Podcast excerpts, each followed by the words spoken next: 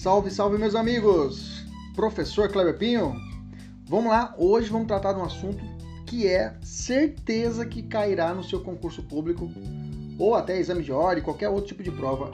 Atos administrativos. Realmente é um assunto campeão de audiência.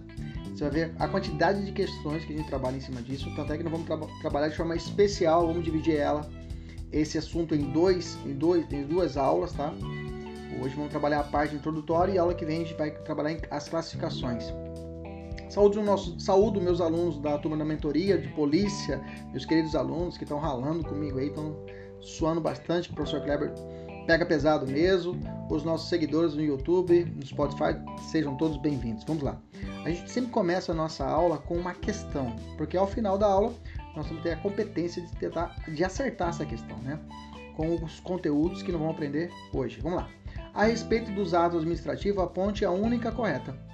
Após o término de estágio probatório, a administração reprovou o servidor público e editou ato de exoneração, no qual declarou que esta se dera por inassiduidade. Posteriormente, o, o servidor demonstrou que nunca havia faltado ao serviço ou se atrasado para nele chegar.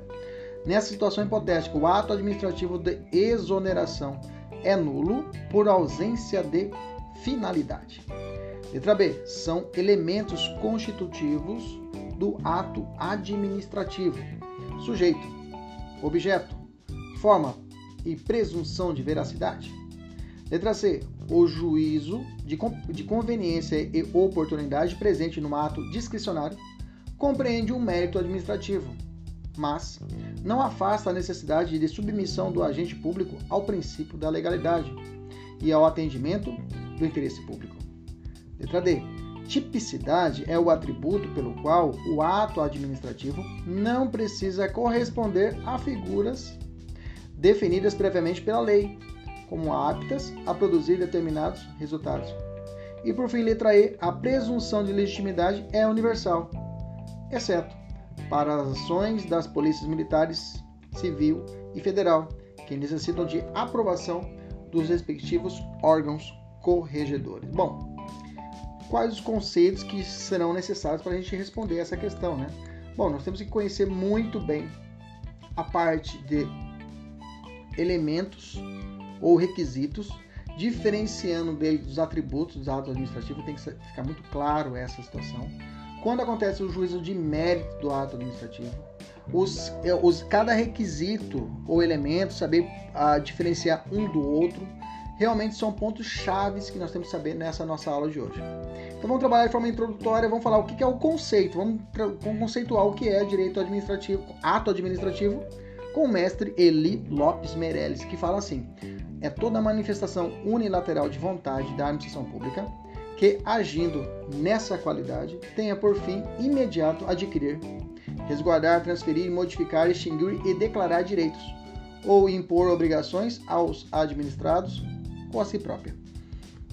Professor, é... não entendi, mas vamos lá, vamos resolver uma questão aqui juntos. Ó.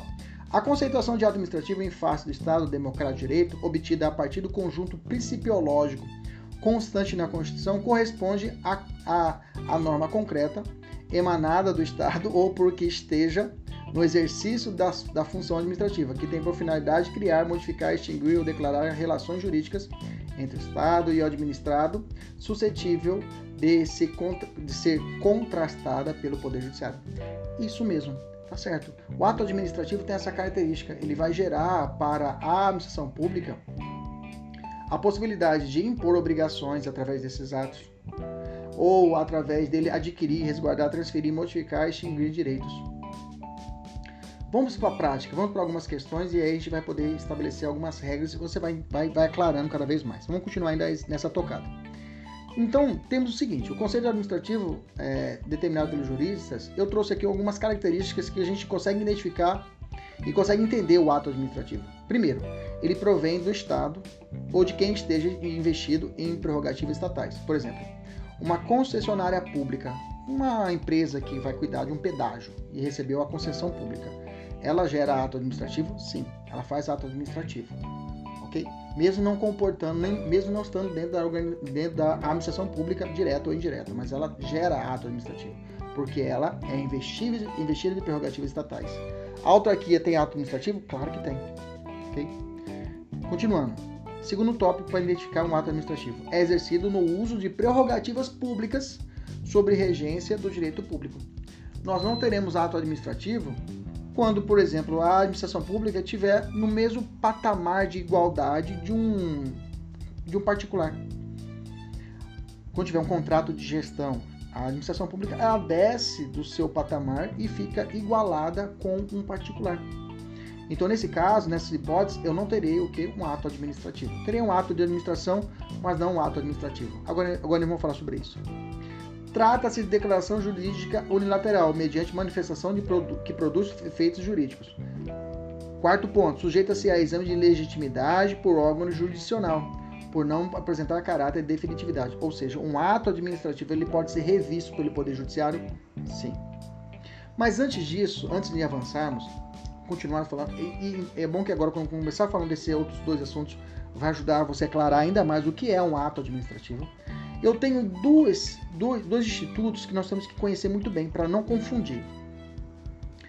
O que é um fato administrativo e o que é um ato da administração, que são duas coisas distintas e não são sinônimos de ato administrativo. Veja que eu disse, olha como eu disse, ato de administração não é ato administrativo, ok? E fato administrativo também não é ato administrativo. Primeiro vamos ver o que é o fato administrativo. Quem está nosso no YouTube está vendo uma tabelinha que eu fiz lá. Você que está ouvindo esse, essa nossa aula, você também pode conferir a aula gravada, né? Que foi gravada essa aula através do nosso canal, no nosso canal Kleber Pinho, né? Professor Kleber Pinho, lá no YouTube. Fala assim, fato administrativo. Vamos trabalhar, vamos bater ele. É a materialização da função administrativa. É a materialização da função administrativa são atos praticados pela administração desprovido de vontade, de manifestação de vontade, cuja natureza é meramente executória. O professor não entende ainda, vamos continuar. Não possuem como finalidade a produção de efeitos jurídicos. Okay? Ela não produz efeitos jurídicos. Não há manifestação ou declaração de vontade do conteúdo jurídico. Não faz sentido falar em presunção de legitimidade em fatos administrativos. Isso aqui eu tirei de uma prova. Também não existe revogação ou anulação de fato administrativo. Cuidado, tá? Cuidado, o examinador colocar no meio da, da, da assertiva a palavra fato ao invés de ato. Cuidado, tá? Não faz sentido falar em fatos administrativos discricionários vinculados. Não há. Isso é tudo vinculado a, a, questões de ato administrativo. Professor, ainda não entendi. Me dá um exemplo. Claro, claro. Quais são os exemplos que eu posso dizer para você de um, de um fato administrativo?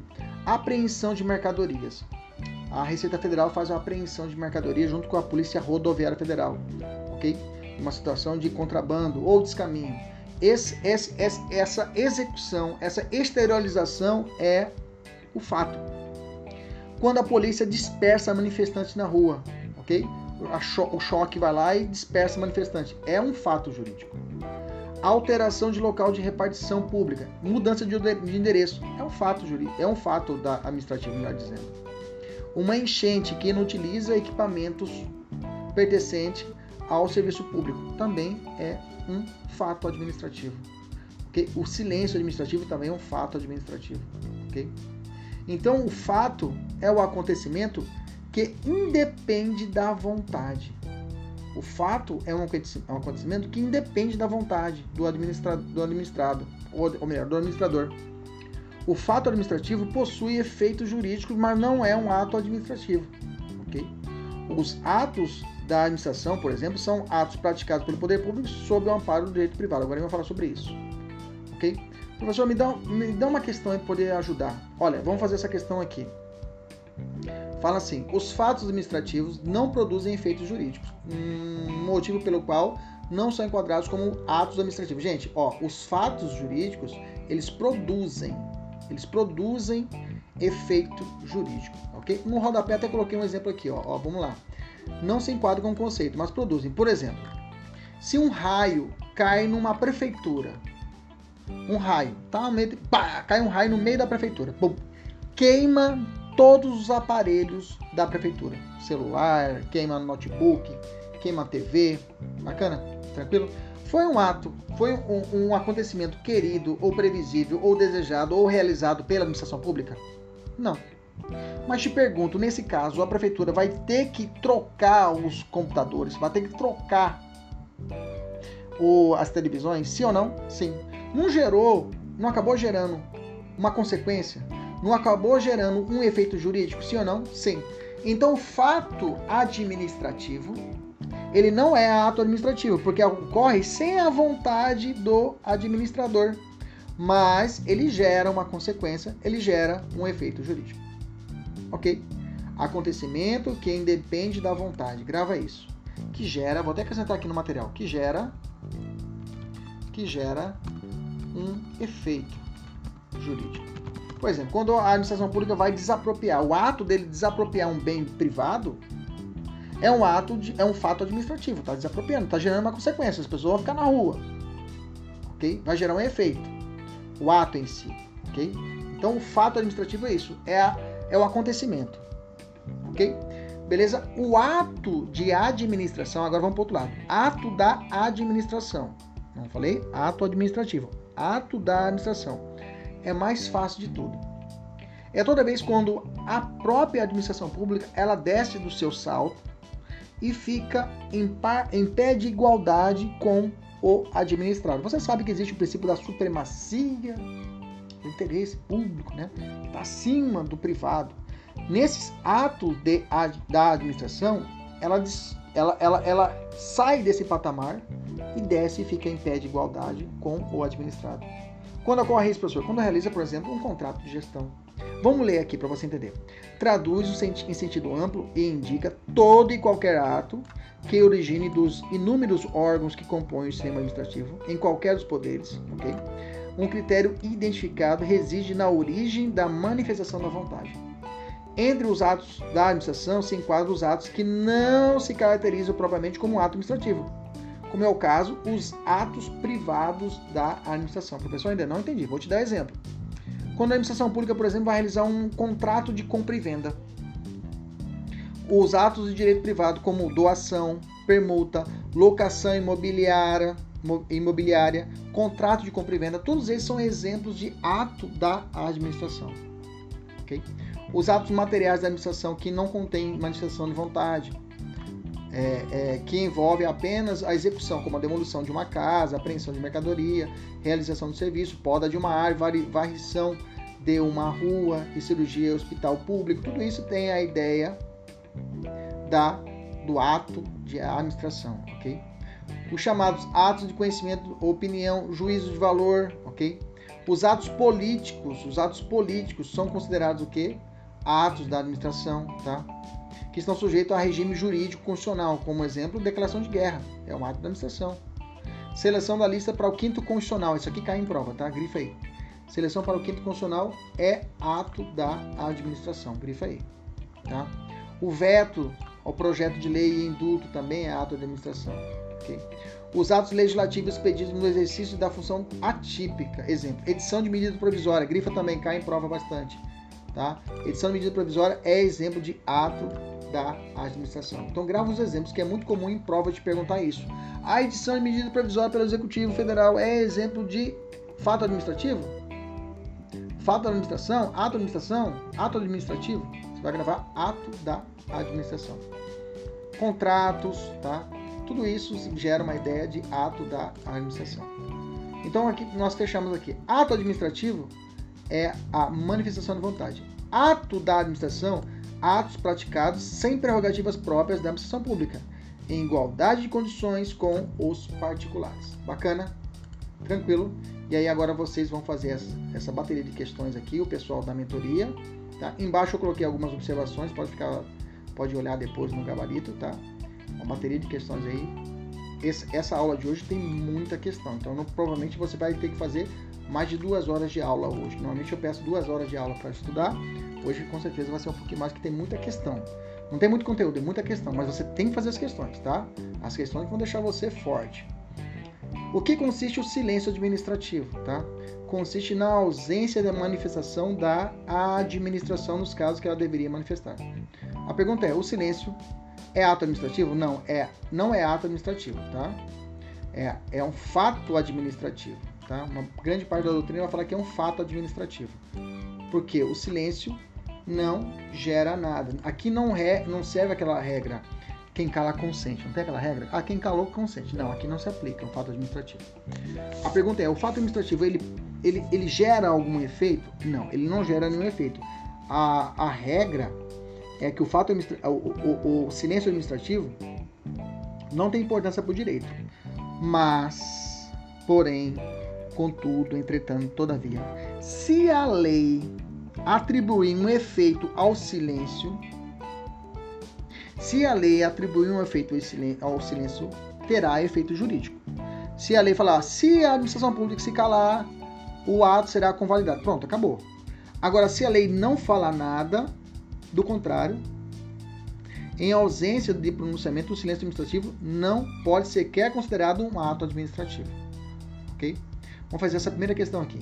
Em regra, o silêncio administrativo não tem importância para o direito, tá certo? Porém, se houver lei atribuindo algum significado específico ao direito ao silêncio da administração, ligando, esses, ligando efeitos jurídicos à omissão, o silêncio passa a ter importância no mundo jurídico. Tá certo? Beleza? Maravilha. Uma pergunta: quando a lei estabelece que o decurso do prazo sem manifestação da administração pública implica aprovação de determinada, de, de, de determinada pretensão, o silêncio administrativo, nesse caso, configura aceitação tácita, hipótese em que é desnecessária a apresentação de motivação pela administração pública para a referida aprovação. Tá certo, viu? Tá certo. Se realmente estiver sacramentado e existir realmente isso na lei, que o silêncio da administração convalida ou realiza-se um ato, não há necessidade dessa motivação para tanto. Ok? Isso, é, isso foi tirar a questão do CESP, né? Quando a lei, que de, quando a lei estabelece o decurso do prazo sem manifestação, isso mesmo, foi tirada daqui dessa questão do CESP, tá? Bacana? Tá certo. Beleza. Mas se houver uma solenidade para o ato, assim mesmo, poderá ser admitido o silêncio administrativo? Fala assim, ó, para esse ato ele tem que ser realizado por escrito, digamos assim. Bom, se tem solenidade para o ato, aí não tem como o silêncio ser utilizado, porque se exigir uma solenidade, pelo princípio da solenidade deve ser obedecido à solenidade. Então você tem que ficar assim: se a questão citar o princípio da solenidade, o ato deverá ser escrito, registrado, publicado, não se admitindo no direito público o silêncio. Agora, se a questão não citar o princípio da solenidade, a lei pode atribuir efeitos ao silêncio administrativo, inclusive para deferir pretensão do administrado. Bacana? Então vamos guardar isso na cabeça. Se caso a questão não falar nada, ok? Que exigia um, um ato específico, uma solenidade para tanto, e ocorreu o silêncio da administração e a lei falava que daria efeito, pronto, deu efeito. Agora, se caso falasse, ó, esse efeito só será possível com o silêncio, mas é necessário a realização por determinado ato escrito. Aí não tem como. Beleza? Atributos do ato administrativo. Gente, eu não posso confundir, é o básico, é o basic one do direito administrativo. Eu não posso misturar atributo com requisito. Atributo do ato administrativo com requisito dos atos administrativos, tá? Qual o traço distintivo entre o ato administrativo e as demais categorias dos atos jurídicos? Qual é a diferença de um ato comum para um ato administrativo? Qual é essa diferença marcante, professor? O que, que eu posso falar? Olha, é diferente um casamento para um, uma licitação realizada no serviço público. A diferença é a seguinte: os atos administrativos são revestidos de propriedades jurídicas específicas, decorrente do que? Da supremacia do interesse público sobre o privado. Essa é a sacada. Esse é o pó de pilim-pim-pim. Esse, esse é o poder, ok? Ok? É o, é o, é, a, é, a, é, o, é, o, é o máximo da administração pública, que é a supremacia do interesse público. Diferenciando assim das demais categorias de atos jurídicos, especialmente os privados essa supremacia que dá esse poder ao, ato administrativo. Olha só essa questão. A imperatividade é uma das características que distingue o ato administrativo do ato do direito privado. Certo, errado? Tá certo. A imperatividade tem tudo a ver com a supremacia. Ok? Quais são os atributos, professor? Olha, tem várias doutrinas, tá? A doutrina majoritária que eu pesquisei e as questões que eu vi se prende a cinco atributos. Cinco atributos, tá? Cinco atributos. E aí tem um macete que eu criei assim, ó. Quem atribui peita o serviço público. Quem atribui, atribuição, atributos, quem atribui peita, peita, peita de peitar mesmo, o serviço público. E o que é o peita? O peita é o, é o, o, o, o, como chama? Ah, quando a gente coloca um jogo de palavras, oh, me fugiu a cabeça, agora eu lembro. A peita é o, macete. Peita quer ser P é de presunção de legitimidade ou veracidade. E, exigibilidade.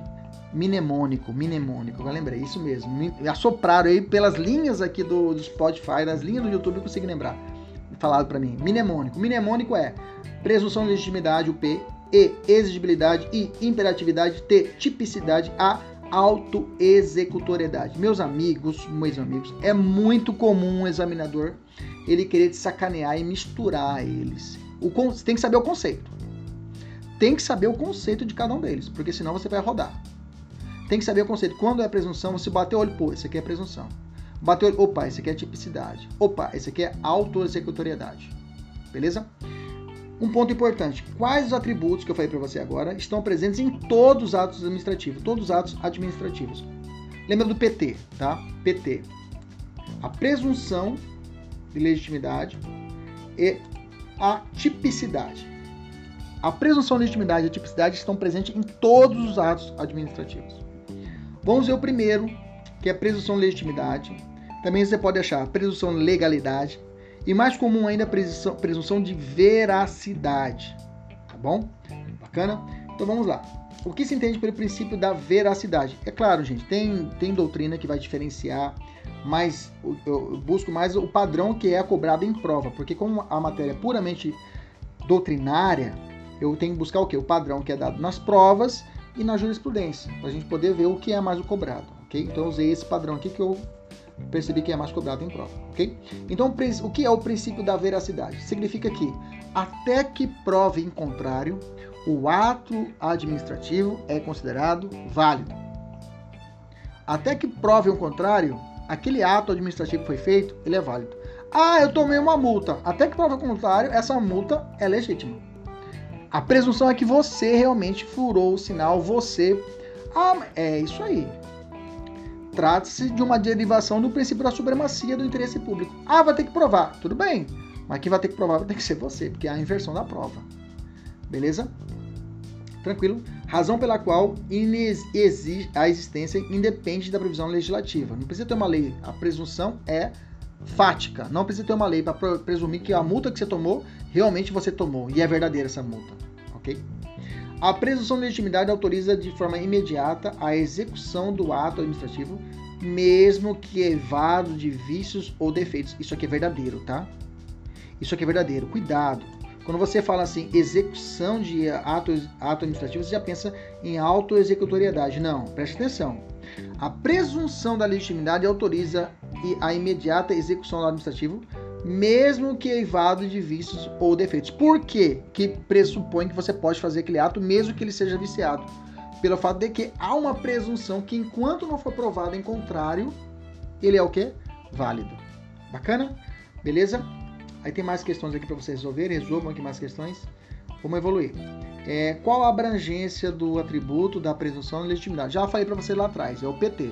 A presunção e a tipicidade estão em todos os atos administrativos, ok? Deixa eu, vamos resolver essa daqui, de delegado. A presunção de legitimidade não se aplica aos atos do Poder Legislativo, devendo esses ser submetidos à comissão específica. Não, tá sacanagem, né, gente? Aí o ato Aí como seria isso, tá? Não tem como. Então, o, como eu disse, ele é aplicado para todos os atos administrativos, inclusive ato de administração, né? Que o Poder Legislativo, quando ele está exalando uma, uma lei, fazendo, ele está fazendo ato de administração e não ato administrativo. Nós vimos isso lá atrás. Ok? Então é aplicável a todos os atos administrativos e atos da administração. Vamos grifar aqui. Ok? Beleza? Vamos evoluir. Qual a presunção dessa? Você falou que é presumido, né, professor? É presunção. Essa presunção é absoluta. Eles chamam em latim juris et de iuris.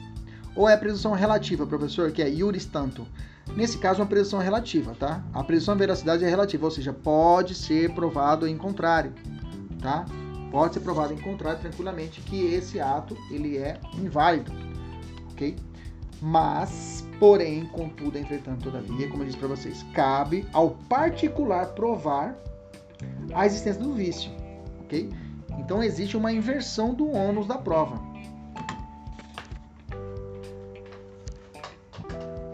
Ou seja, eu, eu coloquei na tomada aqui, meus amigos. Ou seja, o particular tem que provar. Não é a administração que vai ter que provar que o ato é válido. Você vai ter que provar. Você está dizendo que o ato.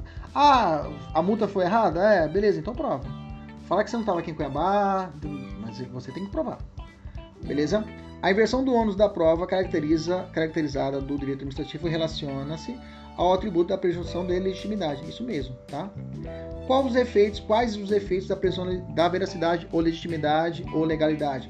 Enquanto, como eu falei, enquanto declarar a invalidade, o ato produzirá seus efeitos normalmente. O judiciário não pode apreciar de ofício a nulidade do ato administrativo. Claro que não pode, não pode de ofício, porque pressupõe que existe o que? A legitimidade do ato. O judiciário só vai poder agir de ofício nos seus próprios atos, é óbvio, os seus próprios atos administrativos, ok? Quando ele estiver agindo como, como administração pública, quando estiver fazendo umas férias, aí tudo bem internamente, outra coisa, mas para atos externos, ele tem que ser provocado, alguém tem que provocar o judiciário, o judiciário não pode ir a todo direito anulando um ato administrativo. Segundo princípio, olha, segundo atributo, atributo da exigibilidade. Vamos devagarzinho para você, não, você não confundir. A exigibilidade, qual o conceito? É o atributo que permite à administração aplicar punições, grifa, pelo amor de Deus, punições aos particulares. Professor, com uso de força? Não, aqui não tem uso de força, tá, gente? Sem necessidade de ordem judicial, não precisa de ordem judicial, ok? A exigibilidade, a exigibilidade portanto, resume-se no poder de aplicar sanções administrativas como multas e advertências. Então você viu que a pessoa tomou uma multa, é claramente a exteriorização da exigibilidade. Pelo tributo da imperatividade, coercibilidade, o poder de polícia tem execução imediata sem dependência da ordem judicial. E não, execução imediata sem dependência de ordem judicial é conversa de exigibilidade e não imperatividade, ok? Se a prova mencionar multa e exigibilidade, liga, fica esperto que é falou multa, melhor dizendo, é exigibilidade, ok? Qual a abrangência da exigibilidade? Ela não está presente nos atos enunciativos, tá? Nos atos enunciativos, ela não se faz presente a exigibilidade. Eu fiz uma setinha aqui para você tentar decorar e diferenciar.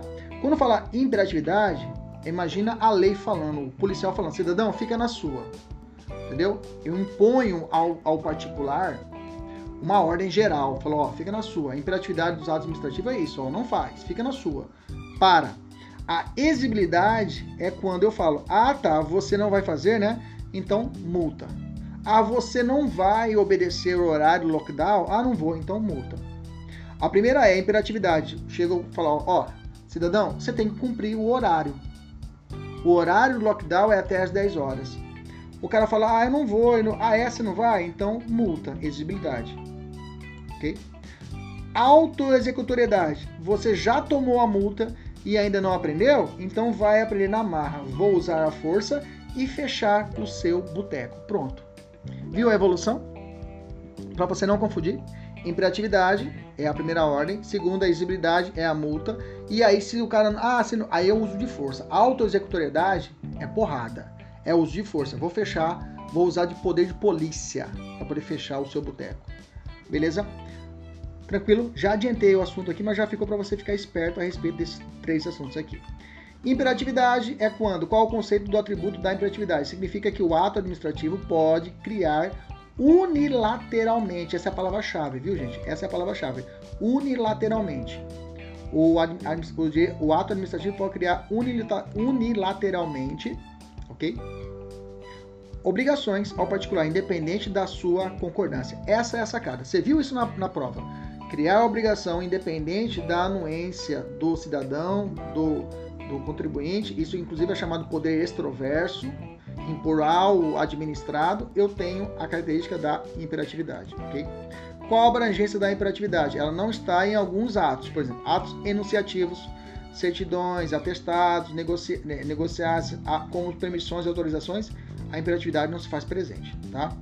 Beleza? Nós vamos falar dessa classificação na próxima aula. Tipicidade. O que é tipicidade? Tipicidade diz respeito à necessidade de respeitar a finalidade específica definida pela lei para cada espécie de ato administrativo.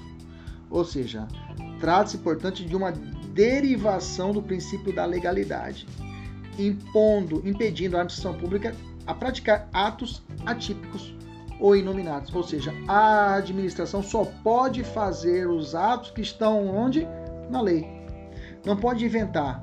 Ah, professor, mas é um ato discricionário que tem conveniência e oportunidade de administração. Maravilha, mas tem que obedecer a tipicidade. O ato tem que ser fixado, regulado pela lei. Mesmo nos atos discricionários, é uma liberdade regrada pela lei. Ok? Qual a abrangência do, do, do, do, atributo da tipicidade? Nós já sabemos, PT. Lembra que a presunção e a tipicidade vai para todos. Fazer essa daqui, ó. Esse atributo não representa uma garantia para o administrado, pois não impede que a administração pratique atos dotados de imperatividade e executoriedade, vinculando unilateralmente, unilateralmente o particular, sem que haja previsão legal. Aí, como eu falei, se é derivado do princípio da legalidade, não posso fazer nada que seja o que fora da lei. Autoexecutoriedade, lembra? Porrada, é porrada. Permite à administração pública realizar a execução material dos atos administrativos, ou seja, usando força física, se preciso for, ok? Ali, por exemplo, exemplos claros, tem aqui, ó, guinchamento de carro parado em local proibido, fechamento de restaurante pela vigilância sanitária, apreensão de mercadorias contrabandeadas, dispersão de passeata imoral, demolição de construção irregular em manancial, requisição de, de escada particular para combater incêndio, interdição de estabelecimento comercial, tudo reflete inclusive o poder de polícia, tá? Mas qual a diferença então da exigibilidade e da autoexecutoriedade? Lembra, a exigibilidade aplica a punição. Na autoexecutoriedade, além da punição, desfaz concretamente, é mão na massa, ok? Vou lá e pego o carro. É energia, é coerção. Autoexecutoriedade é a ação. Exigibilidade é a multa, é a punição e a auto-executividade é a execução dessa multa, é a execução dessa punição. Qual a abrangência do atributo da auto-executoriedade? Ela não está em todos os atos administrativos, tá? É atributo que somente alguns tipos administrativos possuem. Na verdade, apenas duas categorias de atos administrativos possuem a auto-executoriedade. Os atos administrativos são auto-executáveis. Quais são? Aqueles que tal atributo conferido por lei, Tá? É o caso de fechamento de restaurante, sanitária e atos praticados em situação de emergência. Okay? Requisição administrativa é um exemplo disso. Okay? A possibilidade de utilização da força inerente à autoexecutoriedade reforça a necessidade de identificação de mecanismos de controle judicial a posteriori sobre a execução material dos atos. Claro, eu vou analisar o excesso, se foi razoável, se foi proporcional realizado a esse ato da execução, autoexecutoriedade do Estado. Deixa eu falar do mérito administrativo. Mérito, o que é o mérito, professor? Mérito é o merecimento, é a margem de liberdade dos atos administrativos, atos discricionários, tá? Recebido pela lei. É, Trata-se de juízo de conveniência e oportunidade. Mas eu já disse para você, os, falou de mérito, falou de atos discricionários, tá? Falou de mérito, falou de atos discricionários. Atos que são vinculados, são atos assim, regrados pela. É uma liberdade regrada pela lei. Por exemplo, eu vou mandar embora um sujeito, o administrador, um cara que foi contratado ad nuntum para a administração pública, ok? Tem vínculo com a administração pública, um, um, um comissionado. Ele tem um cargo em comissão, ok? Ele não é servidor público, ele não é servidor público de carreira e ele foi, ele é um cargo comissionado, ok? Bacana, ele tá lá. No dia ele pode começar, ele pode dormir e de manhã não amanhecer mais, mais servidor. Ser digamos assim, o ato dele de demissão ser estabelecida, né? Ou então o ato de exoneração dele. Então, nesse caso, que a exoneração não é a punição, né? Tem que lembrar disso. Nesse caso, eu tenho o seguinte, que é, nessa situação da, da, do ato discricionário realizado, o, o, o, é um juízo de mérito realizado pela administração pública. Inclusive, a, o judiciário não mexe com os atos de mérito, tá? Porque não entra nessa, nessa seara. Okay? Segundo Eli Lopes Merelli, essa margem de liberdade pode ser residir no motivo ou objeto do, do ato discricionário. Tá. Quais são os requisitos do ato administrativo? Vamos falar agora. Que se prende ao mérito. Só você, é um macete, tá? Então, o mérito, olha só, mérito, você vai decorar aqui, ó, o M no início, motivo, e o O no final, objeto. Pronto. Quais são os requisitos do ato administrativo que se prende ao mérito? Você vai dizer o M, se lembra, motivo, e o O no final, objeto. Acabou. Ok? Qual a diferença da, entre juízo de conveniência e juízo de oportunidade? A conveniência, o juízo na escolha do conteúdo e da intensidade da eficácia jurídica. A oportunidade é o juízo sobre o momento a ser melhor adequado à realização do ato. Tá? É possível controle judicial tríplice sobre o mérito do ato administrativo? Sim, é possível analisar a razoabilidade, a teoria dos motivos determinantes, vamos falar agora, e a ausência de desvio de finalidade. Tudo isso também pode ser analisado nos atos discricionários. ok? Requisito do ato administrativo. Vamos lá. Quais são os requisitos do ato administrativo? Tá? São cinco. Tá? Quais são os cinco? Dados pelo Eli Lopes Merelli finalidade, forma, finalidade, competência, objeto e motivo, tá? Tem macete, professor? Tem. Você pode gravar pelo ff.com, que é forma, finalidade, C, competência, objeto e motivo. Cuidado na é motivação. Também tem o COFIFOMOB, tá?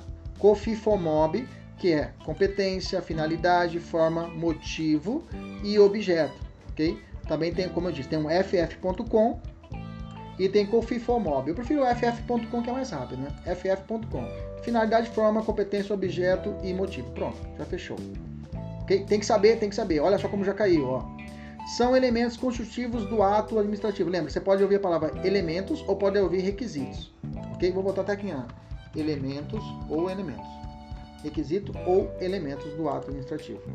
Ok? Ou elementos do ato administrativo. Aí cai nisso, olha, sujeito, objeto, forma, enanã, ele, ele pergunta mesmo, tá? Ele pergunta mesmo quais são os requisitos do ato administrativo, ele vai questionar você. Só lembrando aqui, ó, só para lembrar aqui, que o sujeito também, a competência também você pode encontrar o termo sujeito, tá? Sujeito. Você pode achar, em vez de competência, o termo sujeito, como está aqui na questão, tá? Como está na questão aqui, sujeito. Sujeito, objeto, forma, motivo e finalidade objeto, forma, motivo e finalidade. Ok? Seria a letra A nessa questão aqui. Só para ficar esperto. Então, só cuidado que pode haver sujeito. Vamos descer.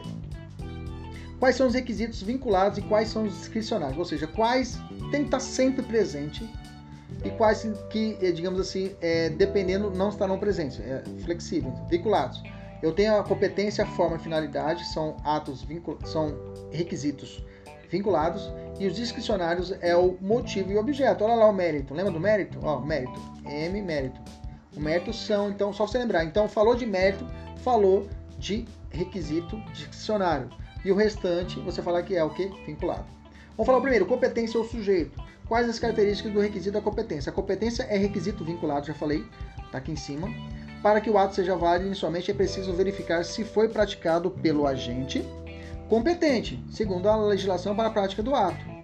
É sempre a lei que define a competência, tá? É sempre a lei que define a competência, limitando a atuação àquela seara específica de atribuições. Assim, competência administrativa é o poder atribuído ao agente da administração para o desempenho de suas funções. É vinculado, já falei lá em cima, tá repetido.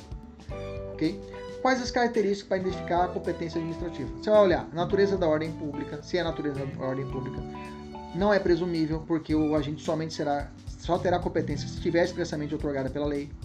É improrrogável, ok? Diante da falta do uso, a competência não se transfere para outro agente. É inderrogável ou irrenunciável, a administração não pode abrir mão de suas competências é obrigatório, o exercício da competência administrativa é um dever para o agente público. Incaducabilidade ou imprescritibilidade, ou seja, a competência administrativa não se extingue, exceto por vontade legal. Delegabilidade, em, re, em regra, a competência administrativa pode ser transferida temporariamente mediante delegação ou avocação. Só que toma cuidado, tá? Não pode ser delegado, ok? Ou avocado. O cenoura, tá? Cenoura não pode. Cenoura não pode. Cenoura não pode ser delegada, é indelegável. Cenoura é indelegável. O que é a cenoura, professor? Competências exclusivas, edição de atos normativos, e decisão de recursos administrativos, ok? Não é cenoura, é cenoura mesmo, sem o U? Competências exclusivas, edição de atos normativos e recursos administrativos. Esses atos não podem ser delegados. Inclusive está no artigo 13 da 9784 de 99. Beleza? Vamos evoluir, vamos falar do objeto. Quais as características do requisito objeto? É o conteúdo do, do ato. A ordem por ele determinada. Ou seja, o resultado prático pretendido ao, ao ser expedido, ao ser expedido, né? Todo ato administrativo tem por objeto a criação, modificação, comprovação, situação jurídica concernentes à pessoa, pois ou atividades sujeitas à ação da administração pública. É um requisito discricionário. Okay? Próximo, olha só essa questão. Sendo um dos requisitos do ato administrativo, o objeto consiste na criação, modificação ou comprovação de situações jurídicas concernentes às pessoas, coisas e atividades sujeitas à ação do poder público, certo? Forma, vamos falar da forma agora. É requisito vinculado, né? envolvendo o modo de exteriorização. Como que esse, esse ato administrativo é exteriorizado? E os procedimentos prévios exigidos na expedição do ato administrativo, ok? Na expedição do ato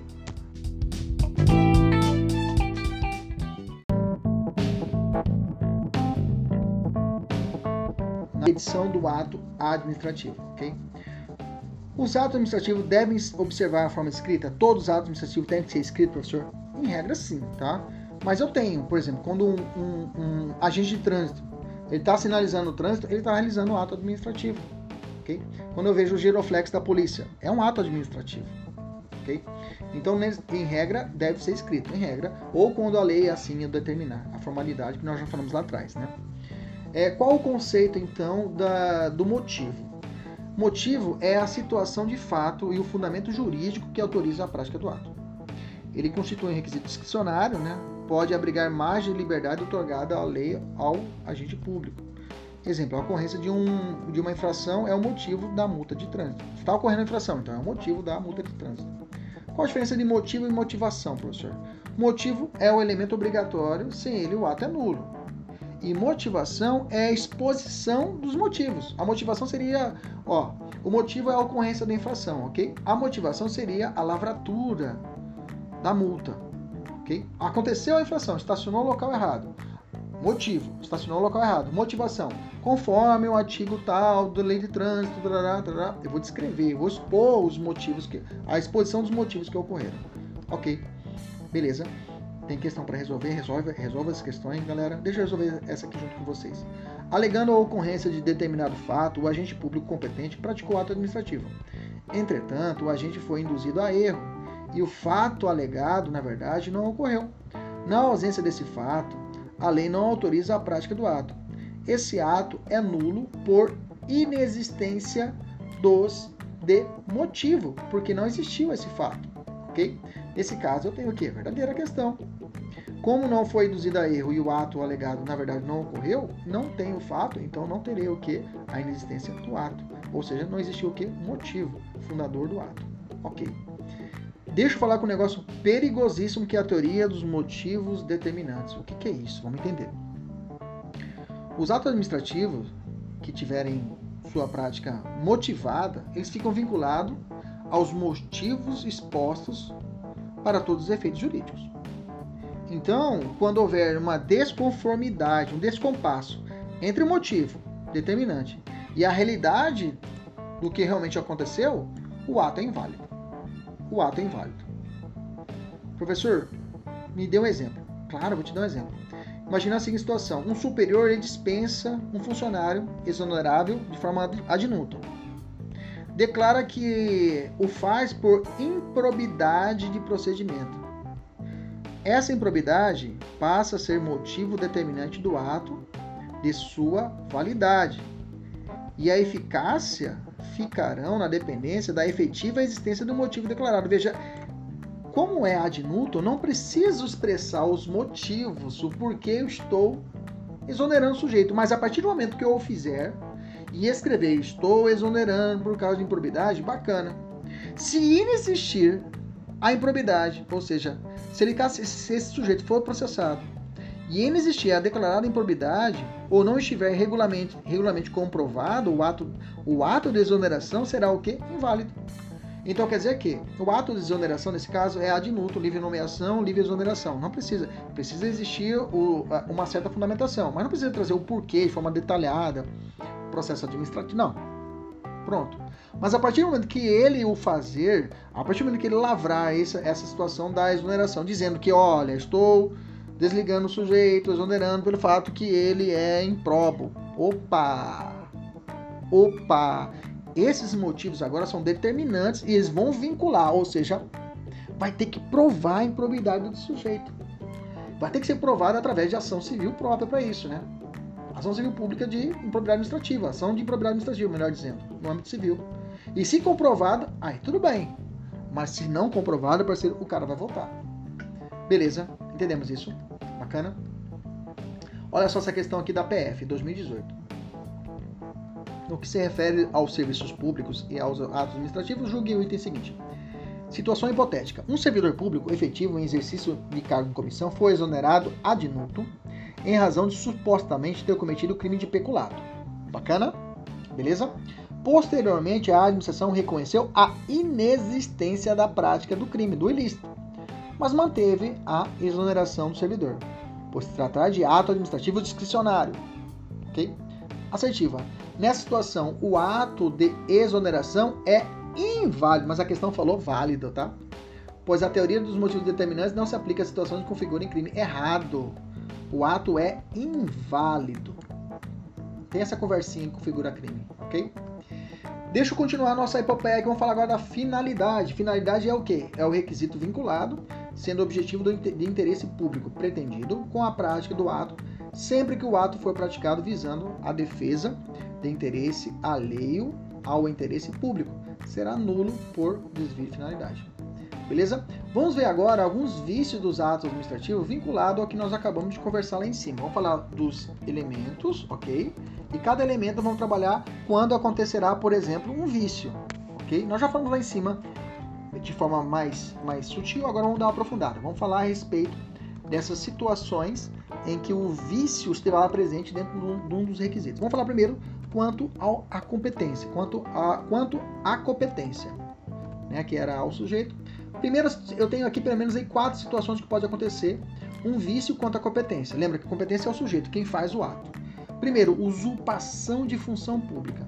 Ocorre quando o ato, que é privativo da administração, é praticado por um particular, que não é agente público. Um juiz que não é juiz e entra no fórum e começa a dar sentença. Tá? Esse ato é inexistente, nunca existiu. Inclusive, o cara pode responder pelo crime do artigo 328. Beleza? Excesso de poder. Aqui a autoridade ela é competente para praticar o ato, mas ultrapassa os limites da sua competência exagerando na forma de defender o seu interesse público, o interesse público, ok? Por exemplo, destruição pela fiscalização de veículos estacionados em um local público. Estacionou errado, levou a multa, o cara foi lá, ah, vou aproveitar aqui e vou tacar fogo. Tacar fogo no carro do sujeito que está estacionado no local indevido. Aí não, né? Houve um excesso. Funcionário de fato. Esse funcionário de fato tem que tomar cuidado com ele. Ele exerce uma função de fato, o indivíduo, que ingressou irregularmente no serviço público em decorrência de vício na investidura. Cargo que exigia concurso público, mas ele foi aprovado por nomeação política. Aí a jurisprudência vai falar: esse ato desse cara, que ele ficou lá, trabalhou seis meses, depois identificaram: opa, você não fez concurso. Esse cargo é só concurso público. Ah, eu não sabia. E aí? Nesse caso, o ato que ele fez, todos os atos que eles fizeram, é válido? Não é válido, eu tenho duas correntes. Uma corrente fala, se ele, se ele funcionou de boa fé, funcionário, é possível a convalidação desses atos, ok? Agora, se houver uma má fé na realização dos atos, nesse caso os atos serão nulo, ok? E pleno direito com eficácia retroativa. Beleza? Tranquilo? Incompetência. De acordo com o artigo 2 do, da Lei 471765, a incompetência fica caracterizada quando o ato não se incluir nas atribuições legais do agente que o praticou. Diferente do, do excesso de poder, onde ele tem a função e excede, a incompetência é quando ele não tem a função e exerce. A incompetência torna anulável o ato autorizando a sua convalidação. Okay? Vamos falar agora quanto ao objeto. O objeto tem duas hipóteses onde poderá acontecer um vício: o objeto materialmente possível ou objeto juridicamente possível. O objeto materialmente possível ocorre quando o ato exige uma conduta irrealizável. Exemplo, um decreto que proíbe a morte. Loucura, né? É a causa da inexistência do ato administrativo. Tá? Já o objeto juridicamente impossível, a ilegalidade do objeto ocorre quando o resultado do ato importa a violação de lei, regulamento ou outro ato normativo é o defeito que torna nulo o ato quando seu conteúdo determina um comportamento contrário à ordem jurídica, ou seja, contrário à lei. Porém, quando o comportamento exigido constitui, constitui crime, o ato torna inexistente. Okay? Por exemplo, são os atos de situações de abuso de autoridade. Qual a forma? Quanto à forma, quais são as situações de nulidade? Ocorre quando o ato exige uma conduta irrealizável. Um decreto proibida, proibida, proibitando, é, proibi, é, a morte já ficou repetido aqui, né? É a causa existência do ato. Parei, deixa eu apagar aqui, que aqui é de cima. Aqui. Bacana. Apaguei, por favor. Vamos lá. Agora sim. O vício de forma consiste na omissão ou na observância incompleta ou regular da formalidade. Indispensável a existência ou serenidade do ato. Lembra que eu falei lá atrás? O silêncio administrativo que exige a formalidade, que exige um padrão a ser realizado, tem que ser obedecido. Se assim eu não fizer, eu não terei esse ato. ok? O defeito da norma da forma torna anulável o ato administrativo, sendo possível a sua convalidação. Veremos logo abaixo a convalidação. Tá? Quanto ao motivo, a inexistência do motivo se, se verifica quando a matéria de fato ou de direito é, em que se fundamenta o ato é materialmente ou juridicamente inadequada ao resultado obtido e falsidade do motivo quando o motivo alegado não corresponde àquele efetivamente ocorrido. Depois eu tenho quanto à finalidade o último desvio de finalidade, que significa quando o agente pratica o ato visando o fim diverso daquele previsto, explícita ou implicitamente, ok? Deixa eu só responder essas questões aqui, ó. Os atos administrativos desprovidos de motivos são nulos, mas a inexistência destes se verifica, se verifica quando a matéria, de fato ou direito, em que se fundamenta o ato é materialmente inexistente ou juridicamente inadequada ao resultado objetivo. Beleza, beleza, beleza. Casou o que eu disse ali em cima. Bom, vamos falar um ponto importante, né? A classificação cai, cai, nós mostramos para você cai, mas agora revogação, anulação, convalidação dos atos administrativos despenca. Primeira pergunta: qual o princípio que norteia a possibilidade de revogação e anulação dos atos administrativos? Autotutela ou poder de tutela? Autotutela, viu? Poder de tutela é outra conversa, é a, é a possibilidade de punição lá, digamos, de uma concessionária pública. Autotutela é a possibilidade da própria administração pública, diante de um vício, ela poder revogar ou anular os seus atos administrativos, ok? A administração pública, diante de um vício do ato, ela pode revogar, anular o ato? Sim. Quem fala isso são duas súmulas do Supremo. A súmula 473 e a súmula 346, tá? Eu fiz mastigadinho aqui, vai ficar bacana. Olha só, anulação e revogação. Anulação a administração pública pode anular seus próprios atos? A resposta é sim. Quando ela pode fazer isso? Quando eivados de vício que tornem ilegais. Ok? Por quê? Deles não se originam direitos. O judiciário interfere? Sim. Ele pode rever esses atos nulos. Tem efeito, qual é o efeito dessa nulidade? O efeito é o que? Ex tunc, ou seja, retroativos. Decidiu, a partir de hoje é nulo, então volta desde o começo. Volta dois anos atrás, volta o ato, pode voltar. Já a revogação, a revogação não é nulidade, tá? A revogação, ela pode também, a administração pode revogar seus atos? Sim. Qual o fundamento? Por motivo de conveniência ou oportunidade. Opa, discricionalidade, mérito, motivo e objeto. Já gravei. Mas nesse caso, tem que respeitar algo? Sim, tem que respeitar os direitos adquiridos, tá? O efeito é retroativo? Não, é ex nunc, ou seja, o efeito é prospectivo. Bacana? Olha só essa questão. A administração, em, a administração, em razão da conveniência, pode revogar o ato administrativo próprio não eivado de ilegalidade, tá certo? O que produzirá efeitos ex nunc. Certíssimo, ok? Esse ato revogado, ele não é nulo, não tem um vício de nulidade, mas ele pode ser revogado, ok? A anulação de ato administrativo ocorre por questão de conveniência e produto. Não, anulação não é revogação, né? Efeitos retroativos à data do, do que foi emitido. Não, aí não é anulação, é revogação. Se há invalidação do ato administrativo, repercute no campo de interesses individuais. Faz necessária a instauração de processo administrativo? Sim, tá? Se refletir no interesse individual, pois na situação do servidor, tem que ser ofertado para ele para defesa e contraditório. Deixa eu falar de convalidação. Convalidação é isso mesmo, pegar o ato, dar uma limpadinha, falou, tá novo, vamos de novo lá, vamos tentar. Quais elementos ou requisitos do ato administrativo que, restando ausentes, não será possível a sua convalidação, ok? Motivo, objeto e, e finalidade, pois a ausência de um deles sempre provocará a nulidade do ato administrativo, portanto, não possibilita a convocação, convalidação. Por outro lado, a ausência de forma e competência são anuláveis e passíveis de convalidação. Então vamos decorar. Para convalidar um ato, a sua ausência, olha, quais são os requisitos administrativos que com a sua ausência não convalida? O FOM. FOM não convalida, ou seja, forma, finalidade, perdão, finalidade, objeto e motivo não convalida. Agora, quem tem foco convalida a sua aprovação. Foco aqui é forma e, e competência. Aqui o F aqui é de finalidade. Vamos até separar aqui para a gente não errar. Finalidade, objeto e motivo. Aqui o, o foco tá até junto, né? Foco. Quem tem foco convalida a sua aprovação. Ou seja, se ausente, se a, a, a houver ocorrer a, a ausência, se houver a ausência da formalidade, da forma ou da competência, o ato poderá ser convalidado. Agora, do contrário, se tiver ausente um desses três requisitos, o ato não será convalidado. Ou seja, o FOM não convalida finalidade, objeto e motivo. Ok? Bom, agora acho que dá para a gente resolver a questão que foi nos proposta. A aula que vem a gente continua. Primeira questão: após o término do estágio probatório, a administração reprovou o servidor público e editou ato de exoneração, no qual declarou que esta se dera, se da, se dera por inassiduidade. Posteriormente, o servidor demonstrou que nunca havia faltado o serviço ou se atrasado para nele chegar. Nessa situação hipotética, o ato administrativo de exoneração é nulo por ausência de motivo e não finalidade.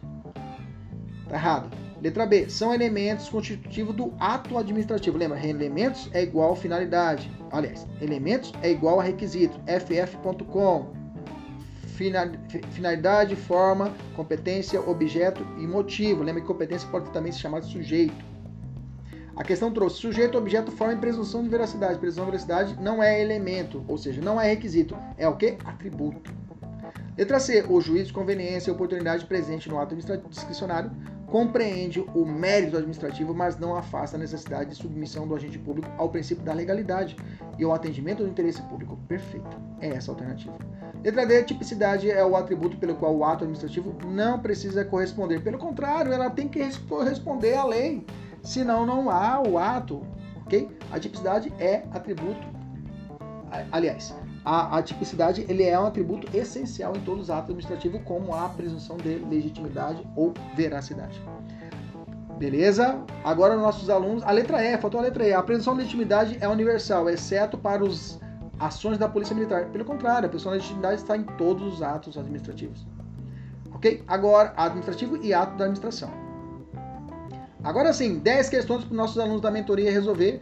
As, as questões são, já estão classificadas entre easy, medium e hard, tá? São as questões para você resolver agora. Os nossos alunos do, do YouTube, nossos amigos do YouTube, Spotify, um abraço. Até a próxima, se Deus quiser. Alunos da mentoria, terminar as 10 questões e mandar para mim como é que foi o seu resultado. Um abraço, até mais. Tchau, tchau.